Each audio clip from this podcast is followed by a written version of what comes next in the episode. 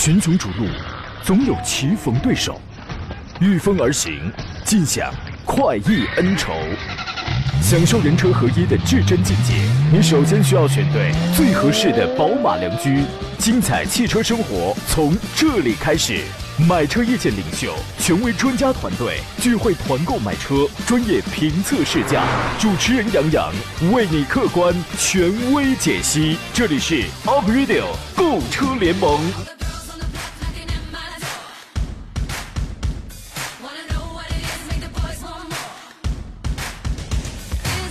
来，诸位，周三上午，欢迎如约收听山东交广开拔启航的专业购车节目《Up 十六购车联盟》，我们为你开始直播了。我是杨洋，在济南问候全省的汽车朋友。天气啊，越来越热了啊，我也越来越喜欢这个短头发，特凉快，而且还不用打理，比赵林老师呢每天大概要省出两到三个小时打理秀发的时间来吧。啊，那天呢，我去理发店去理发，理发师问我剪到哪儿啊？我说剪到下巴啊，然后他问我剪到哪层下巴呀？我很愤怒。当时我就做了一个郑重其事的决定，我决定等他找我买车的时候呢，我一定不会给他好好说的啊，等着看。今天凡是遇到了拿捏不定主意该买什么车的这样的情况，您都可以跟我们来进行交流。直播间热线呢是零五三幺八二九二六零六零八二九二七零七零。你们没有对我进行精神侮辱，所以咱们是可以好好聊的。这除了两路热线之外呢，我们还有一种网络互动方式，请关注我的新浪微博山东交广杨洋侃车微信公众账号呢，请关注是一个一个是山东交通广播。通过这个呢，此刻左下方可以听广播，可以看视频直播，当中留言我全部可以收得到。另外呢，节目以外通过杨洋侃车的微信公众号和我互动以及留言。呃，在公众号里面搜索小写的拼音全拼“杨洋侃车”，你就可以找到了。节目以外，收听绿色版无广告的这个直播节目呢，您还可以在次日的时候直接在喜马拉雅上搜索“杨洋侃车”，找到声音专辑就可以收听了啊。今天呢，和我一同来研究各位买车问题的是来自济南银座汽车的田道贤、田梦光老师。你好，田老师。你好，杨洋，大家上午好。你好到哪层下巴呀？我没有，我就就一个下巴。吹牛，你是吹牛，你是啊？哎，人到中年啊，下次你你说你你说，我剪到中间那层下巴，中间那层，然后他他这个翻了半个小时，中间哪层？你中间有三 有三四层，你知道吗？哎呀，人到中年，胖就胖吧，是吧？重要的是到咱们这个岁数啊，重点是内在，是内涵。没有没有没有没有，到你那个年龄，我的年龄还是可以的。我觉得我现在我是只有一个下巴的人，老黑鲜肉是吧？这是。说这个青年人的崩溃呢，是从入职开始的；中年人的崩溃是从借钱开始的；老年人的崩溃呢，是从学不会广场舞开始的。咱们现在正处在这个借钱的阶段啊，你应该不会忍心让我崩溃吧？如果我跟你借钱，你借还是不借？我一定是不借。你就忍心让我崩溃？对，因为我觉得您是一个不差钱的人。我差呀。你不差钱，不差钱。我我真想跟你借点钱啊！交广当红的主持人，你说你能差钱吗？当红辣子鸡啊！对，这这个就是交广红银宝了。我也得吃饭呢，你还能差钱？哎呀，真是田老师，你看我也只是试探一下你，真是人心隔肚皮舞啊！诸位，田老师跟我之间也没什么交情啊，你们要好要好自掂量，给诸位留出 酝酿问题的时间来。我们先说几个新车啊，有人说这个火云邪人不是说嘛，天下武功唯快不破啊。这个有一款车呢，分别可以六秒破百、五秒破百，可以四秒破百。这是谁呀？怎么怎么这么刺激啊？怎么这么多变数啊？四五六的这个是名爵，MG 六，二零一九款的 MG 六呢已经上市了，五月十一号已经登陆山东了。这一次呢，它分了 MG 六的二零 T，二零 T 是一点五 T 啊，还有五零 T，五零 T 这个很有意思啊。这个咱们待会儿咱们说说啊。呃，二零一九款的 MG 六呢，两二零 T 的这个运动跟舒适同步升级了，速度这个是六秒破百，啊，买一个配置好一点的车，可以模拟声浪，带 BOSS 音响，这个真的是很爽。而且这个车我们之前评测过，是一款开起来非常爽的车。五零 T 呢，它用的是一点五 T 的这个上汽蓝芯的这个高性能发动机，然后配一个全新十速的 EDU 的二代智能电驱变速箱，这个可以五秒破百。那个四秒的啊，指的是 TCR。大家看我上海车展拍那个视频的时候，那个是十万欧元的那台赛车，我不知道你们现在有没有接到通知啊？就是可以带着自己车去参去参赛啊，去参加 MG 的那个赛事，什么一千多万那个奖金的那个啊，你们问问他们 4S 店里边，TCR 四秒破百，哇，那个那个那个真的好厉害！这个 MG 六这款车，您的评价是什么呢，田老师？呃，名爵最近哈，应该说不光从 MG 六开始，我觉得整个名爵的系列现在都在玩的是。年轻化，玩的是速度。嗯，呃，它每个新的上市的时候，我都很其实都很关注，特别是前段时间刚刚上市 M 七六哈。嗯嗯，它一直在强调的这种运动的基因哈。运动啊我觉得这是一个品牌的变化，理念的变化。啊，它呃的原来我们一提到名爵的时候，可能想到的，哎呀，还是稳重啊、深沉啊、欧美范儿啊，是不是？你是被五五零的时候，我们想那应该更多的是你那个形象应该是被五五零、七五零，就是深深的啊，荣威的五五零、七五零，还有 MG 六，呃，就是最早的那个 MG 六，还有 MG 七，就是深深的种下了这个印象了，对对对，比较老派是吧？嗯。罗孚时代啊，嗯，罗孚名爵来说完全不一样了。他现在，我觉着慢慢有一天他会成为中国的跑车。我觉得它现在已经成为一个比较亲民的，以操控、以运动为主的，就是说你年轻人你要奔着这样的目标去选择的话，MG 可能会是你跳不开的一个品牌之一，对对吧？价格也这个非常的亲民。它现在它最它最好的两个车，一个就是 HS，一个就是 MG 六，这是它最好的这个两个两个车了。然后我都开过嘛，我觉得真的是很好玩，是很好玩的车。呃，哎，我刚才我想说什么啊？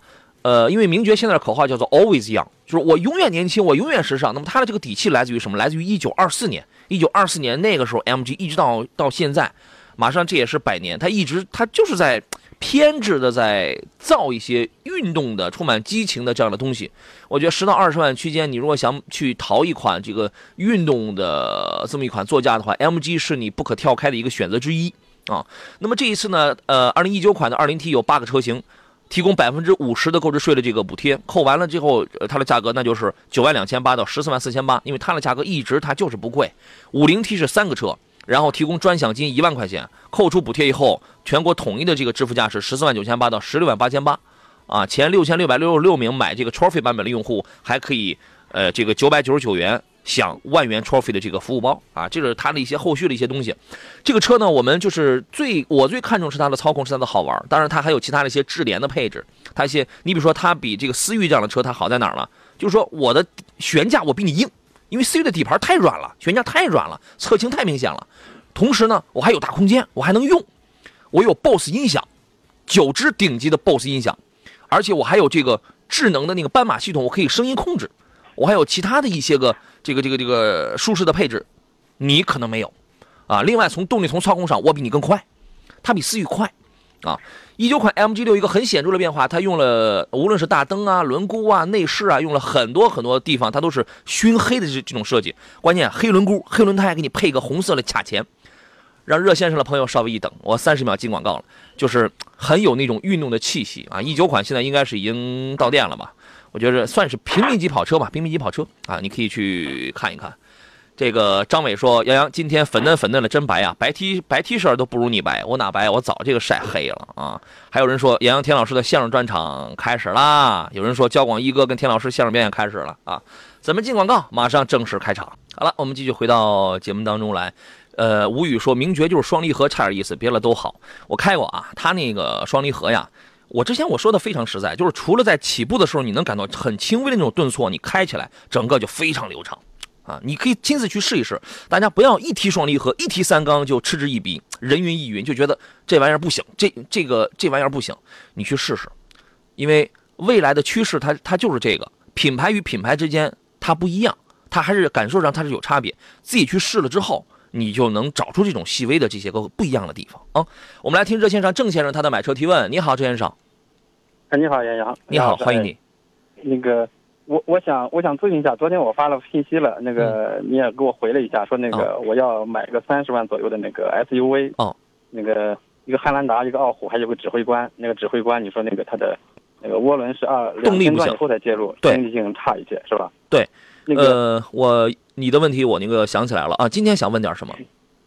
我想问一下那个傲虎，他说你说那个他售后就是以后的服务比较贵，嗯，他这个傲虎他这个它是自然吸气的，它这个保养起来比那个汉兰达还要贵吗？我想了解一下。嗯，傲虎它应该就是它最主要的，它是配件贵，保养的费用啊，他们现在他们都下调了。斯巴鲁应该是从二零一三年就开始，它分了三次三三次还是四次，它都在下调那个零整比了这个系数，它都在下调这个保养的费用，但是它主要是配件这块贵。另外我还说了一句，我说这个车可能舒适性什么非常好，是吧？但是保有量偏低，建议多开几年啊。嗯，这个车田老师怎么看？因为田老师有的时候会接触一些二手车嘛。田老师你怎么看这个 Outback？呃，哦，傲虎这款车型，因为它的销量应该说这几年，我觉得它并没有明显的增长。呃，量上甚至我觉得比前几年销量要降降了啊。呃，虽然说它配件价格在下调，但是因为它保养量少，嗯，你毕竟将来你维修费用肯定是高的。嗯嗯嗯，而且三十万现在有很多余地的车型可以选择。嗯，因为本身因为我在奥迪品牌嘛，我对奥迪相对了解一些。现在 Q 五的进就是入门级车型，现在应该在三十万多一多一点。嗯你可以看一下，因为现在国五的车型在出清，嗯、你可以重点看一看，价格都在有很明显的下调。嗯我我昨天我跟您说了一个观点是，傲虎在这里边它是一个比较豪华，而且操控舒适都非常好，啊，不足就是刚才那一些。汉兰达是这里边最朴素的一个选择，嗯它可能它的优点是朴素经济，但是配置不行，是吧？啊，指挥官你压根儿你就你那这个你就别考虑了，所以说你就、嗯。你的年里程能在多少呢？年里程大概一万五左右吧，一年一万到啊。两万吧啊，一年一万五左右，那就是傲虎的话，你差不多你按里程来讲的话，你保养三回，一年你保养三回，啊对，正常情况下保养可能也就不到三千块钱，两两三千块钱，啊，嗯嗯嗯，这个成本大概比汉兰达差不多能贵出至少一半儿，这是这这是这方面的问题，呃，换件的费用这是另外的，哦哦，因为现在汉兰达德州这边它要加那个什么嘛，呃，没有现车，呃，还需要加装具，这个这个这个比较，那就不能从那儿买，那就不能从那儿买那。就不能从那儿买。对你问问济南的经销商，有那个不加价了，能回去挂牌了，那这样就更好了。那个同级别的车，刚才那个老师推荐的是那个 Q 五哈嗯，Q 五的空间比他们要小一些是吧？比奥虎要略短一点嘛。啊 Q 五的空间，新款的 Q 2的空间，你要相比汉兰达来说的话，可能会略微短一点，嗯但是差距不是很大，就是两米八左右的轴距。嗯，好的好的，好的，谢谢杨老师。好，那你琢磨琢磨。谢谢专家好嘞嗯，好嘞，再见。好的考虑一下啊好嘞，拜拜。那你琢磨琢磨啊拜拜，拜拜。嗯嗯，再见。随心说：“杨仔，年前儿中的酒，昨天终于收到了，就差下酒菜了。怎么着啊？这个我送你个酒，厂子终于是给你快递上去了，挺好的。哎呀，这厂子也真是也挺忙。这个我还得送你点下酒菜呗。你这这是讨厌，你知道吗？这个 lan Lance 说，哎，他的上一条我那个忘了，他说这孩子深深的伤害了他，因为他拍了一个照片，说有一个大师兄打扮成大师兄孙悟空那样的一个样子，正在正在正在乞讨，而这也是一个特别不文明的现象。车流当中的乞讨本身就很不文明，另外呢，你还非得打扮成那样还在乞讨，我觉得特别不文明啊，也特别不安全。格局说：“胖阳好，田老师好。胖阳，你在车展上看到福特新探险者六座版怎么样呢？我没看，我没看那个，值得拥有吗？Explorer 的这个，它现在应该还停留在二零一七款，好像是。呃，这个车给我印象最好的一点就是几年前，我当我当时我我我第一次开它的时候，我就觉得，哎，那个第三排那个电动座椅啊，你一摁一个钮，它一下子就自动沉到地板上，我觉得那个太方便了。但是后来这个这个车比人家刚才看的那个傲虎，我觉得还还小众的啊。你现在还买这样的老美的进口车，你现在都成什么样了？你还买他们的这个进口车，不大好吧？不大好吧？这个。再说这个车 2.3T 的也并不是说特别多好的一个选择，我觉得探险者不是一个特别好的选择。田老师认为呢？呃，如果让我去选择的话，哈，在三十万左右这个区间，我不会选择它。嗯，因为探险者相对来说的话，它第一是它技术层面上是比较老的这款车，挺老的。第二就这款车不光技术老，而且它的油耗是非常的偏大的。嗯呃，同样程度的话，我可能会选择一台二手的普拉多，我也不会选择一台这样的这样的一台探险者。哎，你买它那个价格，你买一个一手的普拉多又如何？一手普拉多买不到，普拉多现在到了四十四十多了嘛啊！你要是买啊三点五的，到了五十五十多的价位。反正你现在要买的话，你想三点五 T 的这个 Explorer 的，那价格可能又高，是吧？一般都是买，一般都买两点三 T 的。你买两点三 T 呢，你就做好十四五升油的准备呗，对吧？差不多，这个少不了。我身边我有个非常好的朋友就是开这个车，嗯，十四五升油这应该是起步的油耗吧？啊，起步的这个是，关键是什么呢？这个车第一是重，第二发动机技术老，第三一个它那个用的是六速的。你看福啊，让杨先生稍微等我。那个他的这个这个这个这个，哎，我刚才我想说什么？福特跟林肯啊，因为一家的嘛，都用这个传很传统的这个六速手自一体。六速，对这个六速，这个变速箱本身也也不经济啊，因为它的这个变速箱的设计它是不经济，不是不是说所有六速它都不经济啊。所以这个车，你真的你可以考虑一下，你弄个普拉多呀，你弄个别的一个东西，你这个车看起来挺挺壮观的，是吧？不是很好的选择。小胡说，两位兼职相声演员，未来会不会有两缸了？未来可能还会有一缸了，就是你就抱着个缸开，知道吧？抱着抱着这个缸，然后后边点上火，然后你就开就行啊。笑口常开说：“杨你好，延安康人团什么时候团购大众新宝来？在公众号上要报名，呃，团购哪一哪一款车？新宝来我们现在可能暂时还没有什么计划，我倒是有这个其他几个品牌的计划。一是看时间节点，二呢，反正也是在跟这个厂商在谈，能给我们这个听众来提供优惠的话，那我肯定我就能提供这个低于市场正常价的这个这个这个这个优惠的话，那我肯定咱就摇旗呐喊是吧？咱就这个这个大旗一呼，然后大家你们就报名就好了啊。呃，来，我们来接听杨先生他的买车提问。你好，你好，杨先生，大伟你好，你好，电话接通了，请讲。啊啊，我我最近看了个车，我想让你给我参谋一下子。嗯，您说呃，那个看那个林肯，那叫 MKC 是吧？MKC 那个越野车啊啊，对对，和那个那还有那个那个稍微大一点的 MKX。，MKX 现在换代了，叫航海家。啊，对，航海家，我这两个车我不知道应该买哪个好。你准备花多少钱啊？花四十还是花三十啊？呃，四十也行，三十也行，但是我就这两个车我不知道买哪个。要我的话，我肯定那就是宁为玉碎不为瓦全，我那我就买航海家，反正只要是钱儿到位是吧？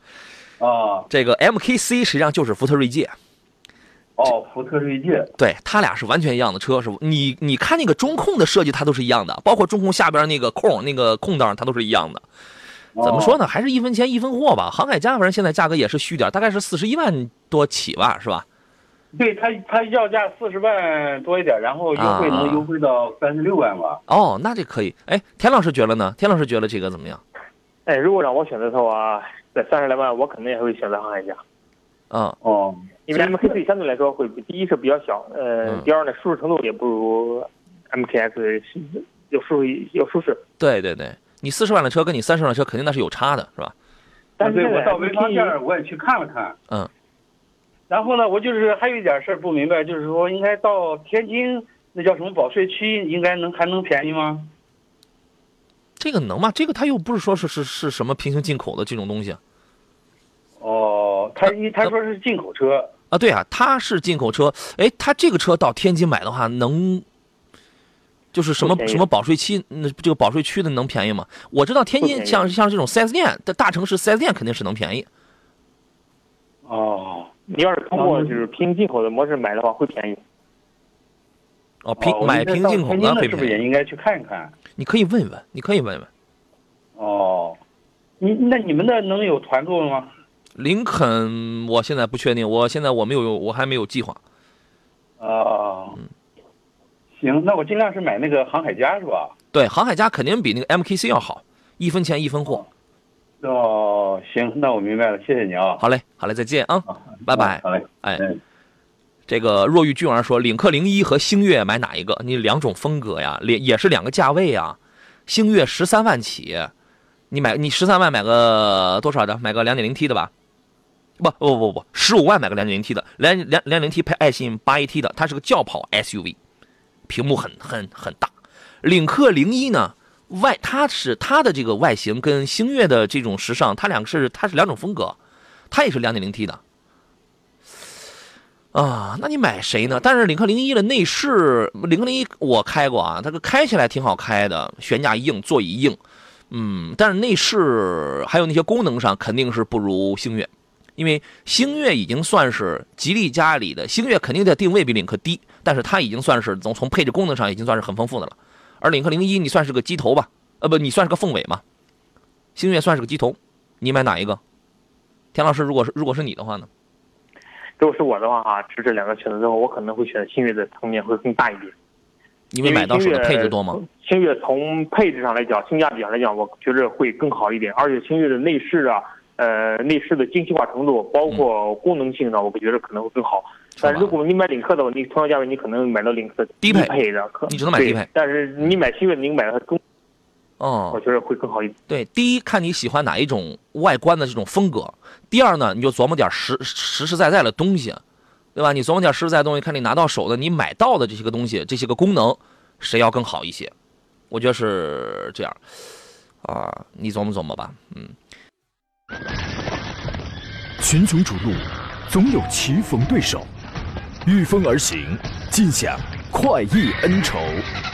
享受人车合一的至臻境界，你首先需要选对最合适的宝马良驹。精彩汽车生活从这里开始。买车意见领袖，权威专家团队聚会团购买车，专业评测试驾。主持人杨洋为你客观权威解析。这里是 Up Radio 购车联盟。来，诸位，十一点三十三分，这里依然是山东交通广播为您直播的 April 购车联盟，我是杨洋。这档节目我们专业解决的是挑车、选车、买车的专业问题啊。周一到周四咱们干这个，星期五啊解答的是这个汽车，帮助解决的是汽车投诉维权方面的事情啊。有这方面的需要，您可以提前拨打山东交管的四零零六三六幺零幺幺，提前留下线索，我们会跟您来联络啊。呃，剩下半个钟头，凡是遇到了挑车、买车拿捏不定主意的情况呀，欢迎跟我们咱们共同来探讨吧。直播间热线呢是零五三幺八二九二六零六零八二九二七零七零。为什么说探讨呢？一定要带着你的一些真实的这个需要，咱们剥洋葱，咱们聊一聊，为你量体裁车啊。呃，除了两路热线之外呢，您还可以通过两个微信公众平台联络到我，一个是山东交通广播，通过这个此刻左下方的彩蛋栏可以看直播、看视频直播，而且可以听直播。当中留言我全部我都可以收得到啊，但是不要刷屏，OK？因为这档节目的参与量极其高，你们要是一个人刷屏的话，其他人我就都看不见了。节目以外，通过微信公众号搜索小写的拼音全拼“杨洋侃车”，直接和我来互动啊。今天坐上宾呢是来自银座呃汽车呃银座集团的田道贤田伯光老师，你好，田老师。大家中午好，哎，李老师，我觉得您中午该吃饭了，我觉得您这口条有点不大利索了。不大利索了，差点说成你是在银座这个这个柜台卖货的田道贤田伯光老师。这银银座建材，我们来看大家的这些个提问啊。这个从头来看，好多的问题啊。哥的女人格莱腾说：“杨哥你好，田总好，我看了本田的冠道 1.5T 两驱豪华版，还有现代的新胜达两驱豪华版。我看好的是冠道的大空间，胜达的这个配置呢比冠道高出一截来。呃，家用怎么选啊？杨哥上路二十五六万，还有什么别的大空间推荐吗？这个价格的大空间啊，就那么几个大的：汉兰达、锐界，然后呢冠道、URV、楼兰，其他的当然还有一些这个冷门冷门一点的嘛，像是道奇呀。”这个还有那个谁来着？那个进口起亚的那个叫什么来着？叫不是霸瑞，那个叫什么来着？哎，那个叫什么来着？就是那个跟那个盛达同平台的那个，怎么怎么突然忘了？田老师，快救我！呃其实你不用，其实你说的够多了哈。不是不不不五六万，你要太冷的车，那个我也不建议你去买。我知道那个，我就突然我我忘它叫什么，那个两点二 T 柴油版五座的那个叫什么名字来着？起亚的那个。嗯，你别想啊，柴油，如果你在柴油索兰托那就是，哎，想起来也没有用。呃想起来也没有用，不买，你知道吗？不，对，我只是想不起来了。索兰托啊，这个后面这几个都别买啊。对，大空间呢就这么几个，呃，但是你说它 1.5T 的那个冠道那个涨机油那个事儿，确实还是有点问题，对吧？那你怎么来挑？贾老师，我啊，你说我怎么来挑啊？对你怎么来分析呢？嗯，怎么说呢哈？如果从就是车辆的品质看的话，URV 跟冠道啊来说的话，除了发动机的一个问题之外，其实本身车车子产品还是不错的。嗯。但就现在这个涨机油的问题，我们现在到不知道它到底有没有解决。其实对于我来说，我我也很关心这个问题。嗯。那现在我是因为身边这个用户也比较少，呃，我无法确定。如果如果说涨机油问题确实解决了，比如说在严寒天气确实是没有这种情况，那么嗯出手肯定是没问题的。呃，但是如果说你在很多情况不确定的情况下，比如说您对这个东西特别在意，你是一个特别小心的人，你觉得嗯哎呦这东西买了之后就就跟一个新新病一样，那我建议还是选新胜达，就是新胜达买之前他买之前就有了这个心病了。对对你买之前你就你就什么都知道。各个层面来讲呢，没有多大的负面的东西在里面，而且车本身也比较成熟。呃，新胜达现在而且它有六座的版本，嗯，本身车也不错，性价比很高。嗯呃，无非就油耗稍微高点，油耗稍微高点，但是你想想你你你毕竟稳定嘛，嗯，你要驱车啊，你要驱车，你看看你要呃你要更你不在这就是关键点是在哪儿？如果说你的预算还能够，那你就买汉兰达。对，买汉兰达。你如果真要买冠道这样的车的话呀，你最好是买 2.0T 的，因为 2.0T 之前它爆出来的问题是刹车不行，但是因为这个问题它它召回了，因为刹车的问题成本低，它好解决，它这个召回了。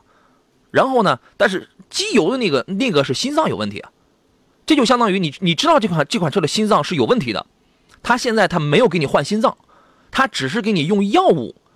或者说是这个怎么怎这个怎么怎么样，给你来缓解着了这个东西，你也不知道哪一天你出去跑步，你你一个跑的不合这个不合适，外边天太冷了，你出去跑一个跑的不合不这个不合呃不合适，这个心脏这个供血它又不它又它又不行了，你已经知道了这个车是有这个隐患了，你你还要去买，那只能说是你真的是太喜欢这这台车了，那你自己琢磨，这是您自个的事儿，你有买与不买的权利，我只是告诉你这个这个真实观点。啊，选择权永远是在你，好吧？这个，然后哎，刚才谁还说了一个什么事儿来着？啊，谢谢潘瑞章，谢谢李军，谢谢 L，然后大家一股脑儿都说索兰托，索兰托，哎，你们是懂我的，你们在听节目，你们真厉害啊！这个，你看青岛的朋友说，问一下本田 URV 顶配四驱跟锐界两点零 T 质量稳定性哪个好点儿？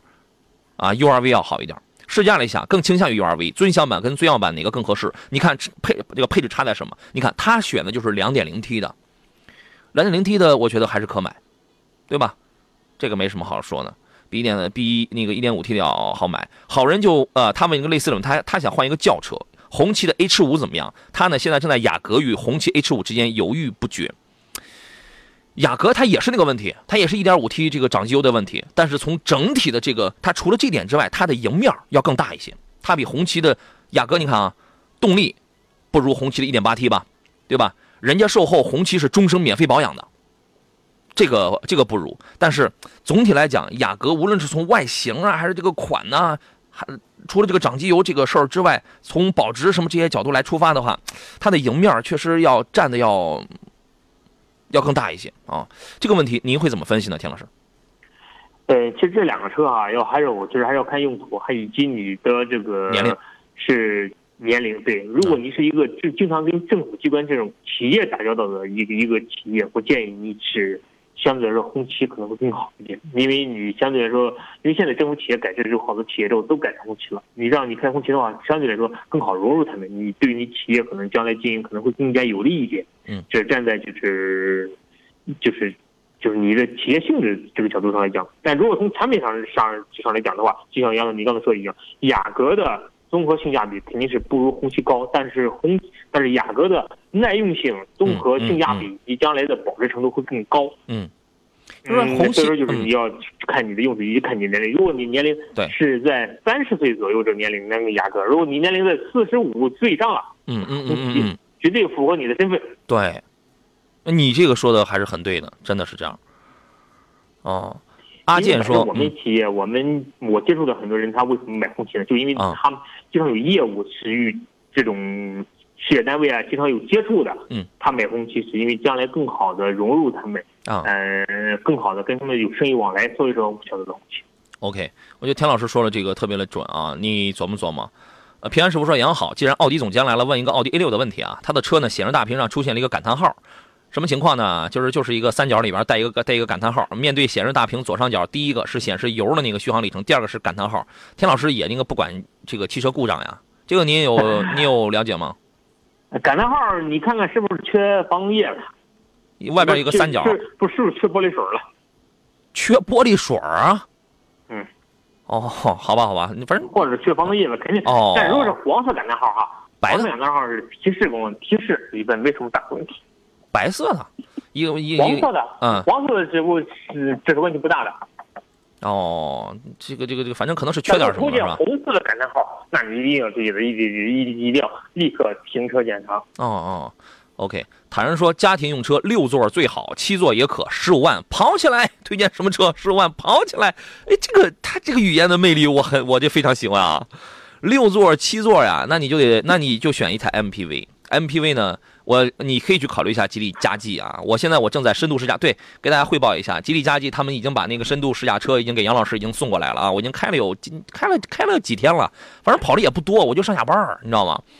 呃，跑的也不多，反正我开的就是那个 1.5T MHEV 顶配十四万八千八的那一个，所以大家有什么问题啊，你怀疑什么，你担心它这个抖啊，或者是或者是什么哪儿不舒服，你都可以问啊。这个我一定跟你们说实话啊，这是我一贯的这个宗旨。但是你要说你六座最好，七座也可，十五万跑起来，MPV 其实有有很多。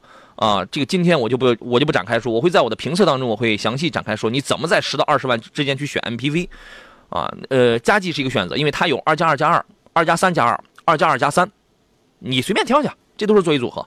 另外，途安 L，我我我挑最稳定的几个，我先不管它新老，啊，嗯，在这两个里边挑，对，你就在这两个里边挑啊。这个黑人说感叹号不是制动吗？不是，他那个不是制动的那个。啊，我们来听听热线上这位姓什么？啊，老师好，你好，你好，王先生，你好。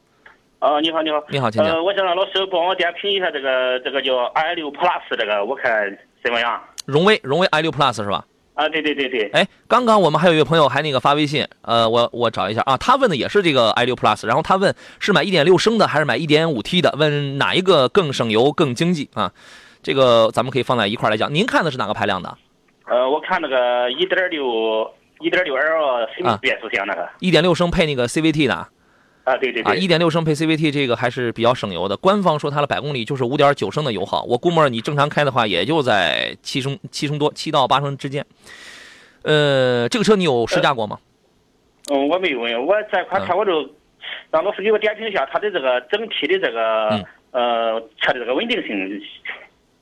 我还是挺喜欢这台车的，因为我觉得啊，这个老百姓花十万以里、几万块钱能买到的，就是那些个追求、那些个要求，这个车上莫不具备啊。这样，我们先进广告，回来之后，我们先听一下专家的意见啊，不要挂电话。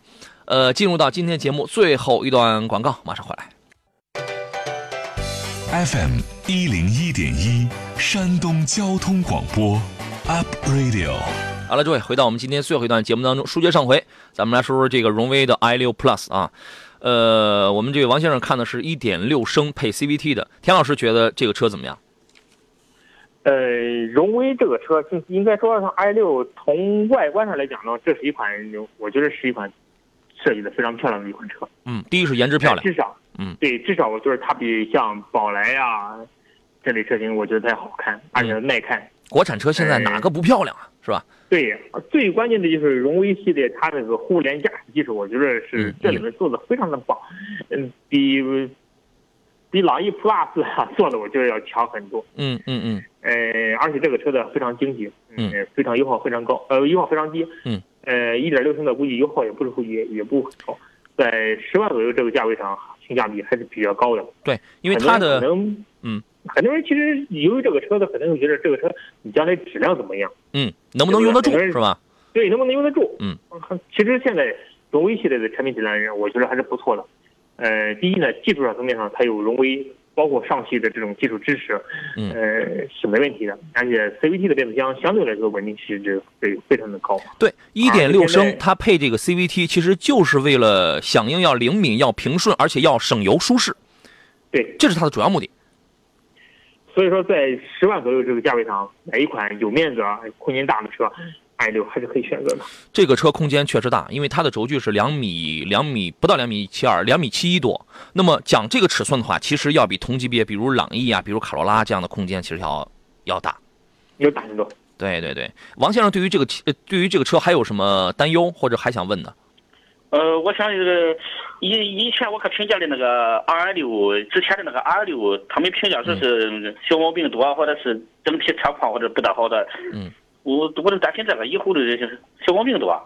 现在我开个长城 C 三零，现在我这个长城 C 三零啊，一直还是挺好的，呃，开的这六万公里了，一点毛病也没有。我觉得啊，你那个 i 六 Plus 啊，一定比你那个 C 三零好了十万八千里。